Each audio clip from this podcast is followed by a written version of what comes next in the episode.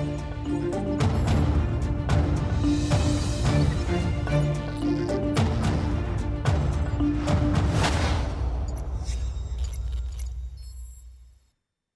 Boa noite e bem-vindos às causas deste 8 de novembro de 2022. José Miguel Judice, muito boa noite. Boa noite. Aqui estamos nós, mais uma vez, e, e numa fase em que enfrentamos desafios importantes para a humanidade, desde logo a questão da sustentabilidade, da crise climática de que falávamos uh, ainda agora.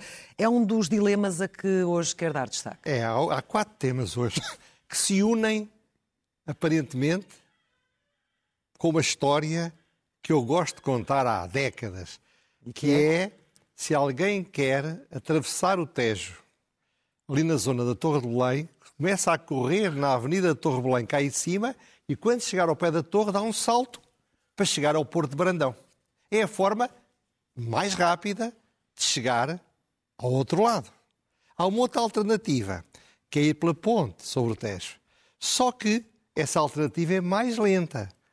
No entanto, eu creio que, apesar de ser um pouco mais lenta, é talvez mais sensata, é mais adequada e mais provável que tenha sucesso. Sim. Os quatro temas que vamos falar hoje, todos eles, a todos eles podia dar ou aplicar este exemplo desta ideia de que há soluções que parecem fantásticas, mas não servem para nada. Uhum.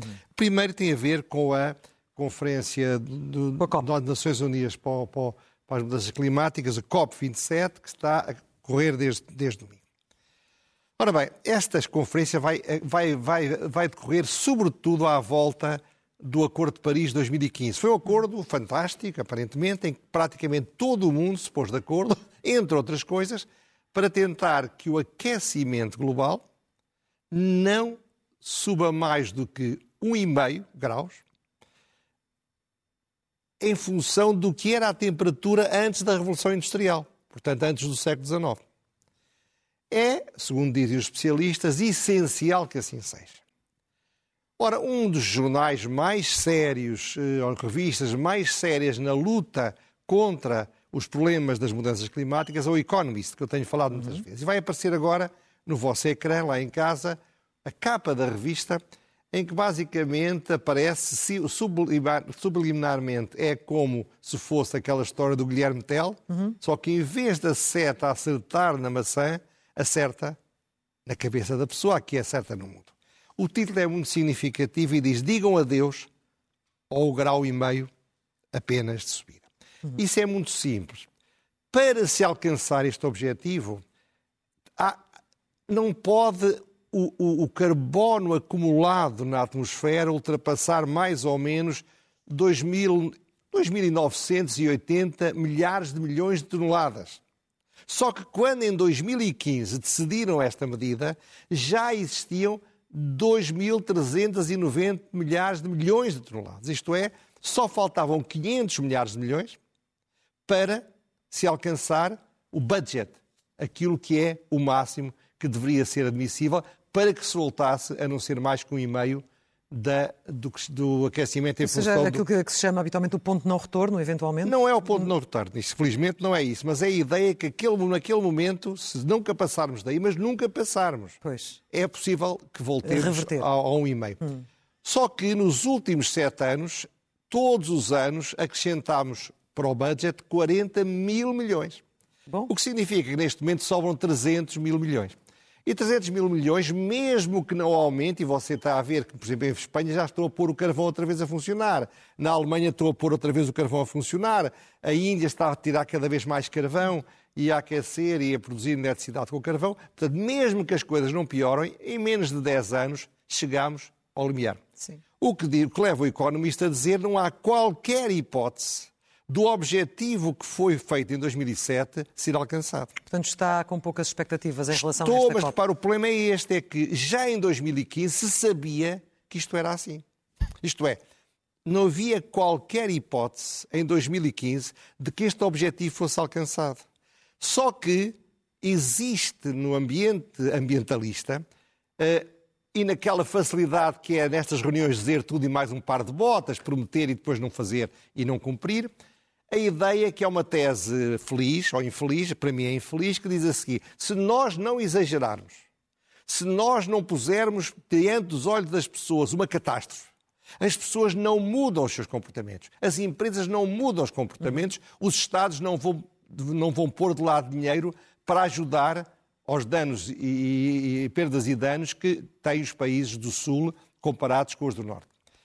Esta teoria é equivalente àquela teoria daquela história infantil que toda a gente dizia todos os dias: veio o lobo, veio o lobo, veio o lobo. E depois não vinha o lobo, até tal altura as pessoas já não acreditavam, até que um dia vem mesmo o lobo. Mas Isto o é. lobo pode vir devagarinho, não tem que Ora romper pela casa Eu acho que a melhor solução não é correr pela avenida abaixo para dar um pulo por cima do Tejo. Não é defendermos coisas que não são viáveis. É melhor estabelecer metas que sejam possíveis, sejam viáveis, sejam realistas, e então cobrar seriamente do não cumprimento. Porque, como eles já sabem que aquilo não é para realizar, não há moral para criticar ou para castigar quem não cumpra, porque mesmo que cumprisse, não ia resultar. E de alguma forma cada COP nova é uma assunção do fracasso da anterior? De alguma forma, sim. Em 2015 acharam que estava tudo resolvido. É claro que as coisas andam, é claro que isto é uma situação terrível, é claro que se não fizermos coisas muito importantes, é a tragédia. Isso não temos dúvidas nenhuma. Mas hoje em dia, o consenso quanto aos riscos da, da, da, do excesso de carbo- carbono na atmosfera é brutal. Só como dizia também o Economist, para resolver este problema a curto prazo, a prazo de 10, 20 anos, era preciso ou criar um sistema de nuvens artificiais que, que não deixassem passar a luz do sol e ninguém sabe quais seriam as consequências, ou todos os anos captar milhares de milhões de toneladas de carbono. O, o que não é. Hoje em dia capta, as aves captam, mas nunca será nessa dimensão. Portanto, o primeiro tema, o primeiro tema é, tem, da- da- da- do voo através do Tejo tem a ver com o ambiente. Mas há Esse- mais. esses dilemas. Há mais, bem. há outros. Por exemplo, a seguir, a semana de quartos dias. Falando de opções realistas. A, certa, a célebre semana de quatro dias. Ora bem, o governo não tem seguido a prudência do responsável piloto. Todos os dias, praticamente, a agência de comunicação do governo põe por todo lado que a semana de quatro dias está, vai aí, vem aí. Já se fala, outra vez, ao contrário do que ele dizia, de que também na função pública. E o pobre Em alguns setores, não todos, em Ah, alguns bem, mas setores. no dia em que for num setor, que, claro, a CGTP vai exigir para todos, não tenho ilusão, é assim que a coisa funciona. E não se esqueçam que em 2024 vai haver eleições. Portanto, repara, ele dizia, ele próprio já dizia, não, é possível pôr quatro, quatro, quatro dias apenas nos médicos e nos enfermeiros, mas para isso é preciso contratar muito mais médicos. Espera aí, não há médicos que cheguem para, para, para as necessidades com os cinco dias. Passa milagrosamente a haver mais? O que é que é isto? É de novo uma estratégia política hábil, porque evidentemente dizer às pessoas, tu, nós estamos a trabalhar para que tu passes a trabalhar menos 20% do tempo, ganhes o mesmo e tenhas mais um dia para estar com a tua família, para ir ao cinema, para descansar, para passear, para fazer o que te apeteça. Só que nós vivemos num país onde há uma crise económica terrível, as empresas estão em enormes dificuldades, o Estado está altamente endividado, a inflação é brutal. Apelar ou, ou afirmar que isto é possível é o mesmo que dizer que se pode saltar o Tejo da Torre de Belém para, para, para Porto Brandão. Para Porto Brandão. Há outras prioridades. Agora, o meu receio é que quando se começa a investir muito numa coisa que toda a gente acha muito agradável, a certa altura é quase impossível não a dar.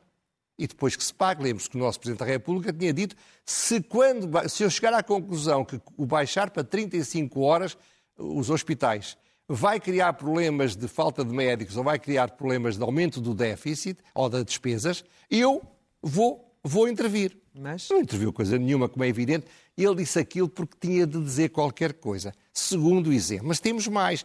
Outro exemplo, o mercado da habitação. O que é que está a acontecer no mercado da habitação? Como sabe, o governo resolveu dizer basicamente o seguinte: de acordo com a lei em vigor, os senhorios podiam aumentar 5% as rendas para 2023. Então só podem aumentar 2%. Dois, sim. E fazem como aos, como aos reformados. Depois têm uma proteção mínima de- nos impostos, mas nos anos seguintes vão perder dinheiro.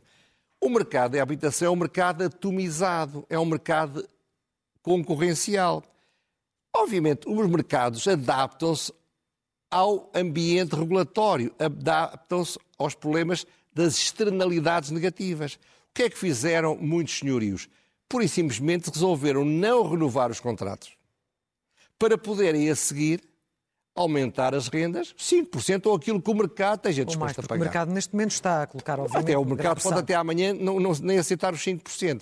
Ora, quando o Estado intervém no mercado, intervém, como diz, se eu, se eu empurrar a pessoa pela avenida abaixo, ela vai chegar ao Porto de Brandão. Mas deve intervir quando não há deve, sinais de não abuso? Deve, não, oh, oh, oh, claro, não deve intervir. Porquê? Porque se eu sou, eu não sou senhorio, mas se eu fosse senhorio, eu tinha, tinha um, um inquilino que pagava bem, que era correto, que não estragava a casa, aquele inquilino para mim era ouro.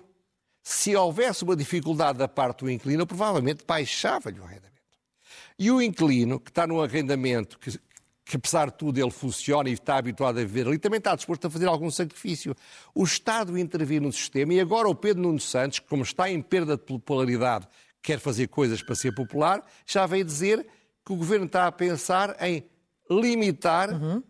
os arrendamentos novos que venham a acontecer. Mas a solução seria não fazer nada? A solução... Deixar o mercado simplesmente a solução... funcionar? O, o Estado só tem uma solução, apoiar as pessoas que têm dificuldades, mais dificuldades, ou, se achar que deve apoiar mais, baixar os impostos. Ou, claro, não há outra forma de intervir. São os mecanismos macroeconómicos que o governo deve usar. Porque quando se mexe num mecanismo que funciona, e não se esqueça, para a política de habitação do governo é crucial que haja investimentos fortes da iniciativa privada no mercado do arrendamento. Ora, se se começa no mercado a dizer, não, vocês investam, mas já amanhã eu vou deixar que vocês não possam recuperar os vossos custos, porque, evidentemente, os custos, se a pessoa comprou a casa com um empréstimo, a eletricidade, se a tiver de pagar, os impostos, tudo isso sobe de acordo com a inflação.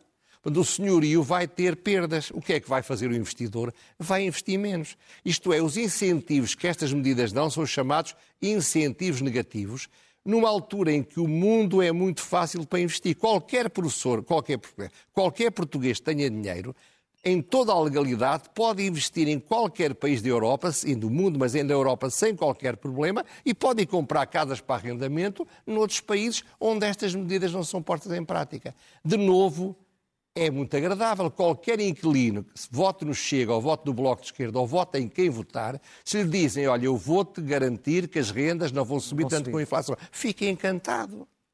Agora, também alguém fica encantado se lhe disser, vais trabalhar quatro dias por semana. Há certo tipo de propostas que só me fazem lembrar o tal salto por cima do Tejo da Torre do Belém para Porto Brandão. E chamar-lhe um, exercícios uh, óbvios de, de populismo? Claramente. Claramente, quer dizer, é, são medidas que, que, que, não custam nada, aparentemente, ao Estado, porque o Estado não pensa para além de seis meses. O Estado não pensa, não pensa estrategicamente. Hum. E nós não podemos estar a intervir nos mercados anarquicamente, de acordo com o desejo do soberano, adaptando, porque durante os anos em que não havia inflação, nunca o Estado, e muito bem, financiou os, os, os senhorios para ganharem mais. Eles tinham de pagar juros. Mas o Estado não dizia, tu estás sem inflação, vou-te aumentar a renda, vou-te autorizar que aumentes a renda. Assim é que os mercados funcionam. Há momentos em que uns perdem, há momentos em que os outros ganham. Se há pessoas que estão em dificuldades, apoiem-se com os instrumentos de apoio que o Estado tem. E não, repito, com instrumentos que mexer num relógio que se sabe desmontar, mas não, depois não se sabe voltar a montar. Disse, mas há mais. Disse que tinha quatro temas. Qual o quarto é o tema é o Partido Comunista.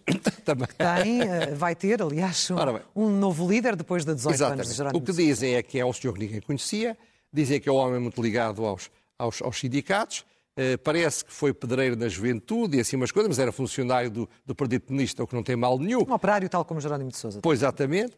Agora, de facto, uh, o Arménio Carlos, que era o ex-líder da, CGTP, não se lembra dele a trabalhar muito no sindicalismo. Seja como for. O ponto aqui é que, como disse o Marcos Mendes, numa intervenção muito clara e muito correta sobre o Partido Comunista, é muito simpático, eu digo mesmo, o, o de Sousa, mas o fracasso do Jónimo de Sousa foi enorme. O Partido Comunista, nos 18 anos dele, passou de 14 deputados para 6. Passou de 32 câmaras presidências para 19, perdendo algumas das maiores passou de 433 mil votos nas legislativas em 2005 para 238, perdeu praticamente metade. Claro que ele não é o principal responsável, talvez, mas o que é que o Partido Comunista está a fazer? Está a fazer aquilo que faz uma seita. em vez de olhar para esse problema e tentar adaptar-se e adequar-se a um mundo em mudança, fecha-se para dentro de si, fala para dentro, encrusta-se na sua própria autossustentação, acha que tem de se meter numa trincheira porque tem 95% do mundo contra ele mas não foi sempre assim? O Partido Comunista avesso à mudança mas para não se é verdade, descaracterizar? É Lembra-se do movimento é, renovador e o que aconteceu? É verdade, é? tem toda a razão, mas o problema é que agora está a mudar mais. Uma coisa era perder de 18 para 16 ou 18 para 15, outra coisa é passar, hoje em dia está com 3%, e não se esqueça, pelas sondagens tem um terço dos votos do Chega. Mas acha que neste momento o Partido Comunista, olhando para estes números, preferirá eventualmente morrer de pé? Do que mudar? É, muito Porque a tendência é, é, é obviamente, é, para, para uma irrelevância cada vez maior. É, é muito heróico, mas em teatro, como, como a selva, Palmira abaixo, de pé, como as árvores. Mas também há os levantados do chão, não é? Pois é, mas, mas isso é tudo fantasia, desculpe que lhe diga. É o direito do Partido Comunista ser assim. Mas repare, o, o, Chega está cada vez mais a mudar, não se tem falado disso, não tem havido tempo a falar de tudo, a mudar e a orientar-se para uma estratégia socialmente de esquerda com muitas coisas concretas. Os tais sindicatos, mas também com a posição, que é uma posição alucinada, mas uma posição sob a TAP que não se pode privatizar. Neste momento, o Chega tem três vezes mais votos nas sondagens do que o Partido Comunista. Ou 125 euros todos os meses. Ora, exatamente, está a ver. Ora bem, o que é que se passa? Eu sempre defendi a importância de um Partido Comunista que esteja imerso na sociedade, que seja a voz dos mais desfavorecidos e não a voz daqueles que lhe pagam as cotas. O Partido Comunista hoje em dia é o, é, o, é o, defensor do funcionalismo público. É isso. Não digo que não precisa de defesa, mas há setores muito mais desfavorecidos. É aquilo que se chama, e eu falei disto tantas vezes, a função tribunícia do Partido Comunista.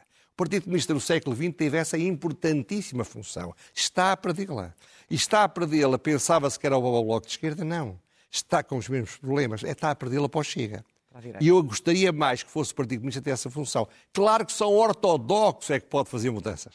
Este homem parece que é muito ortodoxo. Mas toda a gente que conhece um pouco o Partido Comunista e fala diz que ele não será o homem para fazer mudança alguma. É pena, mas é a opção deles. De novo, eles acham, como o Lenin, mas o Lenin teve uma guerra, que se estiver preparado para correr pela avenida abaixo, chega à Torre do Belém e dá um salto para o outro lado. Mas não vai dar. Era melhor ir pela, ir pela, pela autostrada, ir pela ponte. Era melhor que se adaptassem ao mundo e não dizerem que o mundo é que se tem de adaptar a eles. Mas enfim. É Sendo é que também disso. não tem um lugar no Parlamento, isso joga contra ele? Em termos isso... de visibilidade e de afirmação? Da... É, sim, mas é claro, o, o Montenegro também não está e aparece, é preciso é fazer-se ouvir, é preciso é ter temas para falar.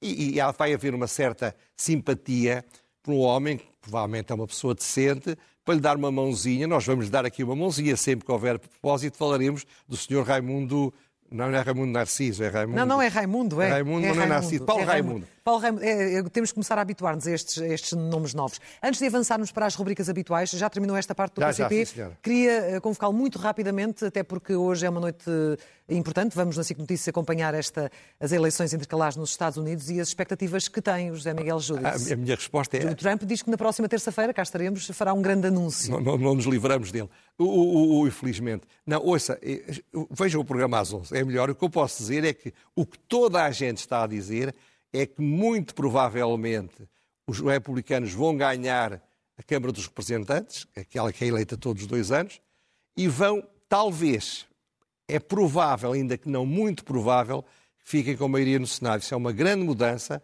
da qual falaremos para a semana. Quer aconteça, quer, quer não, não aconteça. aconteça.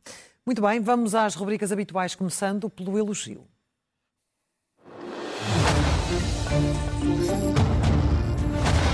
Que é para quem? Ora bem, Fernando Henrique eh, é muito próximo do PSD. É um homem que não faz fretes. E é um homem que sabe de economia e de finanças. É presidente do BPI, designadamente. Ora bem, ele, o Expresso anuncia para a semana, esta, esta, semana, peço desculpa, uma entrevista com ele, mas já anuncia que ele terá dito, ou disse seguramente, que o Orçamento de Estado, do ponto de vista global, é positivo e equilibrado. Ora bem, eu também pensava isso. Portanto, sinto-me um bocado reforçado na minha própria opinião. Ora bem, sendo numa conjuntura destas, alguém que fez esse, esse, esse, esse orçamento equilibrado e globalmente positivo, acho que Fernando Medina e António Costa, porque ele é que manda, merecem um elogio. Como também merece, mais uma vez, elogio Fernando Rui por dizer o que pensa. São, não são tantos os portugueses que são assim. E, há, e é daquelas frases que o persegue desde sempre do ai, aguenta, aguenta, também por dizer o que pensa, mas não é? Essa, razão, essa, nunca mais se descolou da pele. A razão é que eu digo, ele não faz fretes, ele diz o que pensa. Há, há, devem, sabe, é como aqueles, aqueles animais que estão em reservas para não se extinguirem. Pessoas que dizem o que pensam e que falam verdade e que não se importam de desagradar deviam ser tratados com subsídios da União Europeia para não desaparecerem. Agora, ler é o melhor remédio.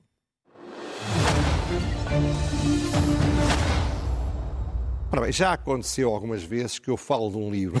Claro que haverá pessoas que leem inglês e que têm acesso e que vão lê-lo, mas é às vezes uma sugestão para traduções que tem acontecido em alguns casos. O livro que eu hoje sugiro é um livro que eu ainda não li, que se chama Estado de Emergência. É um livro de um barrister, de um advogado de barra inglês chamado Adam, Adam Wagner, ou Wagner, porque ele é eh, um grande especialista em direitos humanos. Ele faz um livro que o Financial Times considera um contributo vital para o debate em aberto entre as necessidades de proteção das pessoas em situações de pandemia e os direitos fundamentais que são desrespeitados. Isto está na ordem por causa da, da, da revisão constitucional em Portugal. O livro é um livro muito interessante, segundo me dizem, porque agora começa finalmente a falar-se do lado, do lado negro daquilo, dos exageros da pandemia.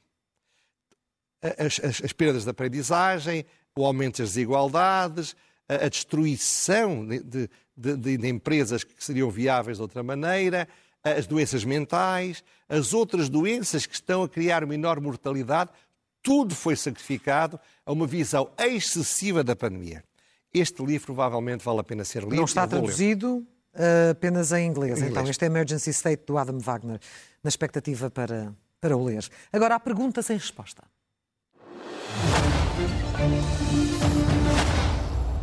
Ora bem, na semana passada eu aqui, incluí aqui na, na, na, loucura mansa eh, os, os, acontecimentos com o secretário de Estado Miguel Alves, dizendo, se bem se lembra, que a maior loucura é que nem a oposição, nem os comentadores, nem os mídias estivessem a dar a atenção que o tema merecia. Acordaram, não foi por minha causa, evidentemente, e esta semana foi um fartar vilanagem. O homem eh, não pôde ficar calado e quando eu vi a entrevista que ele deu, só me lembrei de uma frase que se usava muito antigamente, que dizia não falou, disse, quando alguém era muito rigoroso, muito eloquente, muito eficaz no que estava a dizer. Ora, ele não disse. Ele limitou-se a falar. Falou que não era bandido nem era tolo. Bom, ainda bem que o diz, é bom que se saiba. Mas isso não resolve o problema dele. Também disse que havia uma bolha mediática, sabe que em vez de copiarem os bons exemplos do Presidente da República, às vezes copiam os maus. O Presidente da República é lançou esta ideia, eu tenho o país comigo, a bolha mediática e os comentadores é que estão contra mim. Portanto, ele também usou-se esse argumento e transformou-se no Calimero de Caminha, dizendo que estão a atacá-lo por ele ser de Caminha, o que é um erro, porque Caminha é uma terra muito bonita, apesar do Miguel Alves, em todo caso. Seja como for. O problema aqui, a pergunta é muito simples. Será que ele ainda ninguém lhe disse que já está com patins para ser corrido?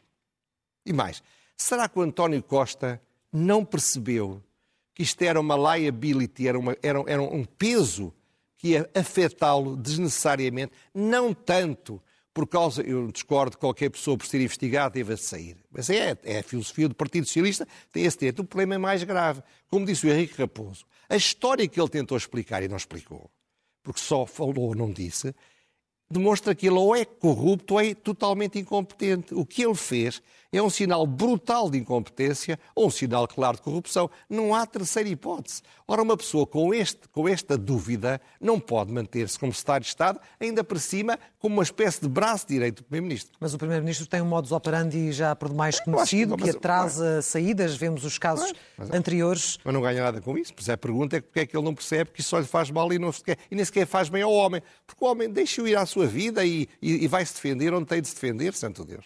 E finalmente a loucura mansa. Lê-se e não se acredita. Ora bem, eu por acaso praticamente só vi na imprensa regional e vi salvo erro no Novo que eh, há uma exposição que já correu 19 países da Europa, que está em Portugal há dois anos, que se chama Memória, o Totalitarismo na Europa, sim, e que é uma homenagem às, às dezenas de milhões de pessoas que morreram por causa do nazismo, do comunismo e do fascismo. Sim. Ora bem, foi proposto pela Mais Liberdade, que é quem organiza isto em Portugal, que fosse feita uma exposição na Assembleia da República. Foi recusada, alegadamente, porque não houve consenso. E não houve consenso. Porquê? Porque o Partido Comunista, como se esperaria, o Bloco de Esquerda, como se imaginava, o LIVRE, porque, enfim, já se sabe, e o próprio Partido Socialista, que na União Europeia tinha votado ao contrário, achou que isto não devia acontecer, porque calcule-se, só podia acontecer se também mostrasse os mortos do salazarismo. Eu acho uma pergunta, uma, uma, uma explicação completamente espatafúrdia e estafada. Porquê? Quando se acusam os crimes do salazarismo, é obrigatório falar dos crimes, dos crimes do comunismo? Sim. Claro que não é. Portanto, isto é ainda uma tentativa de que não se pode dizer a verdade sobre o comunismo.